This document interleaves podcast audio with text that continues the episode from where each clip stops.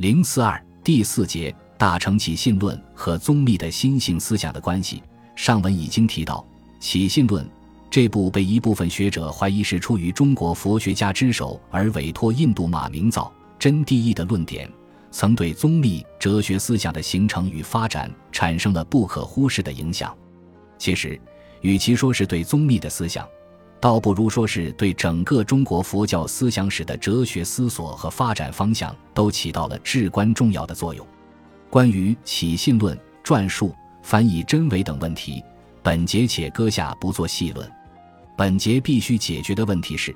这部论的主要内容及其思想特征是什么？这部论如何对中国佛教思想乃至华严思想产生了巨大影响？以及这部论又如何与宗密思想发生相应关系等问题，尤其是要弄清楚宗密是如何吸收和应用了这部论，并将之发挥到他的心性等思想中去的关键问题。起信论的主要内容及其思想特征，与众多长篇大部的佛教论书相比较，起信论是一部显得十分短篇的小部论书，其文虽简约。却能该摄佛教广大甚深法义，因在印度的流传情况不明，加上著者、译者以及学说内容等方面存在着很多疑问，是一部素有争议的论书。尽管如此，这部论书对中国以及同属汉字文化圈的朝鲜半岛、日本等国家的佛教思想产生了极为深远的影响。可以说，没有任何一部论书可以与之相匹筹。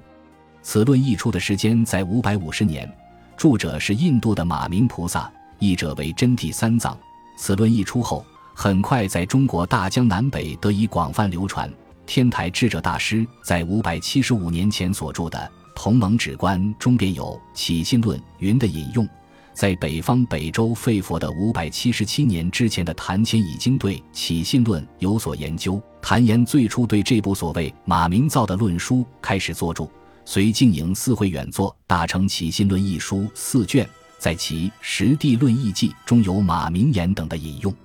另外，三论宗的集藏在《圣满宝窟》一书中有马明论云以及《起信论》云等的引文。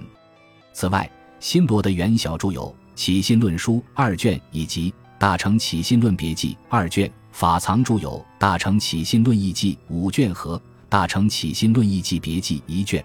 唐谭匡传有《大乘起信论略述》二卷和《大乘起信论广释卷》第三、第四、第五等，可见此论在隋唐之际的流传以及研究之盛。在成观的经书和演义钞中也广泛引用了《起信论》，上文以言及宗密依法藏的义记作论书五卷，子玄又随之作《比薛记》二十卷，另有新罗时代的唯识宗学僧太贤作。大乘起信论内义略探记一卷，明代的秩序作大乘起信论列网书六卷等，起信论的不断流传和研究，对东亚的佛教思想的发展影响巨大。概而言之，此论中所说真如是不生不灭的法体，如来藏心是具无量性功德，利分是说在因为的众生心，如来藏；而在解释分中的真如门说果位的真心，一法界。而真妄皆一一心，二门虽分，体性绝对不二，二不相离故。为此，方立天先生在其《中国佛教哲学要义》一书中指出，《起信论》是一部主张真心本觉义的代表论书，其所谈是如来藏缘起说等重要思想，并指出，虽然此论在作者、译者、翻译时间、地点等问题上历来有所争议。但是其出现与流传却是有着一定的时代背景和需求，并非出自偶然。原因是在南北朝时期，涅盘师宣扬佛性论，地论师主张如来藏真如说，摄论师提倡阿赖耶识藏识说，而楞伽师一、楞伽经主张阿赖耶识有染经两面。起信论就是为了会通真如一持和耶理一持两说的对立。可见在当时中国佛教界里，对众生的心性本性的染净。真望还没有统一的看法，为了统一佛教义理和匡正发展之方向，而酝酿出了《起信论》这部论书，以调和各派，尤其是地论学派和社论学派之间的矛盾和分歧。在这一点上，日本学者望月信亨也持同样的看法。方先生接着指出，《起信论》这部论书要解决如来藏与阿赖耶藏时的异同问题，从禅观的角度来分析心性一说，阐扬一心生万法的一心二门说和众生成佛根源的真性本觉说，而自成一套理论与实践相结合的心性论体系。先生在书中叙述了此论的中心内容之后，总结说。大乘起信论真心本觉说的中心是阐述众生心性的本质及其与众生成佛的关系。他强调人心作为万法的本源本体，其本性为本觉。大乘起信论提出了一种新的心论——真心本觉说，而且这种学说又建立在宇宙万法本源论、本体论的基础上，更是包含了多重的哲学意义。真心本觉说的提出。标志着中国佛教思想的独创性与成熟性，并成为中印佛学在心性论上的根本分歧点。印度佛学多持心性本净说，并且侧重于从消除烦恼的消动来论心性本净，认为本净就是寂灭、寂静。性净说也可称为性寂说。大乘起信论用真心本觉解说心性本净，可称性觉说。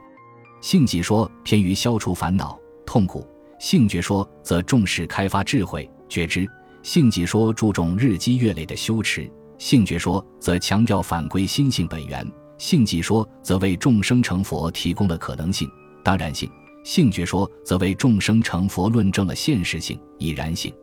这都显示出对众生修持成佛的根源和途径的不同看法与主张。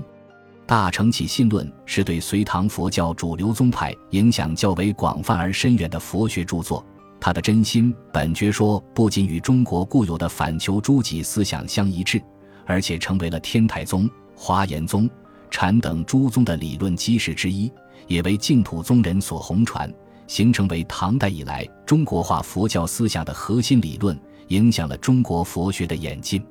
真心本觉说后来又获得不断的发展。如演化为圆觉说、无情有性说、即心即佛说等，成为中国佛教哲学思想的重要内容。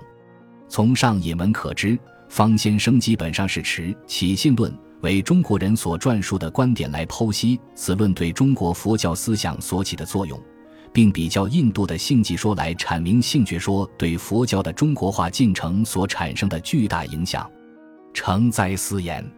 起信论。虽然是一部文句不长的论书，但其表达的思想内容及实践意义，却对后世的佛教思想的展开有深远的影响力。佛教发展到了隋唐时代，融合了南北朝时期的佛学研究成果，开始转向中国自身的发展方向。此论便是为了适应这种需要而产生。虽然论中所说的真如因受无名的熏习而成杂染之相，成为众生轮回生死之因。与印度的唯识思想相抵触，从真如的绝对不变异性，发展为具有受熏力与能熏力两种作用，的确有难解之处。但是为了强调众生本具的真心本觉性，中国佛教学家大胆地独创了真如熏习说，将成佛的本来性提前，从而使众生在还灭门中，由破无明到始觉发心，乃至当下成佛的修正速度大大的加快了。为此。方先生在其《中国佛教哲学要义》中也指出了《起信论》一书本身所存在的一系列莫衷一是的难题。其文如下：大乘起信论是吸取中国固有哲学的性善、反求诸己的思想和体用观念，继承印度佛教如来藏学说和阿赖耶识学说，加工整合而成的创作。此论作者为了从理论上圆满阐述如来藏与藏识、清净与污染。真实与虚妄、世间与出世间等关系，采用了调和的方法加以贯通说明。但是，为什么说人心本来是清净觉悟的？真心本觉是现在的、独立的，真心是绝对的理性，又是众生具体的心体，这两者是怎样结合在一起的？真心作为宇宙万物的本源，它与众生成佛的根据是如何统一的？究竟如何从不生不灭的本觉心生出世间现象？绝对的真如本体能否受熏？如何受熏？无名与真如不相分离，又与真如相对立，那么无名又从何而起？又如何熏习真如？等等，这些理论上的深刻难题，内在紧张，也导致了不同宗派间甚至同一宗派内部长期的争论。如华严宗赞成真如受熏说，而唯识宗则坚决反对；又如天台宗内部后来形成了分别从真如门或生灭门入手，以契入真心觉性的不同派别对立等。从上引文可知，起信论所立的一心二门说，即是说一心中包括了真如和生灭两个方面。真如是本觉，是绝对的、普遍性的、实存的、形而上的精神主体。而生灭是真如在受熏的作用下的分别现象，而此生灭的形而下的形象又是依真如而显现。同样，真如也不可能脱离生灭而独存。从这个意义来说，在认识论上，一真如门真理和自体觉性结合，真如即成为一元的精神本体，无修无证，常住不变；而一生灭门由绝对唯一的真心升起相对的真妄、圣凡等相。形成世间和出世间，也是众生从因地无名不觉而起心勤修静行，使觉即本觉，本来成佛的理论依据。在实践论上，由于众生的真性为无名所熏染，藏识转变一书引起现实中生死轮回的现象发生。如能还灭生死，超越自我，只显本觉灵性，则敏相归性，色即智性，色心不二，觉与不觉本为众生一心之两用。迷时为众生觉了便称佛，离念则觉体常寂，继而常照众生修习止观定慧，而能破除迷执而可反原显见本觉真心，故必能成佛无疑。本集播放完毕，感谢您的收听，喜欢请订阅加关注，主页有更多精彩内容。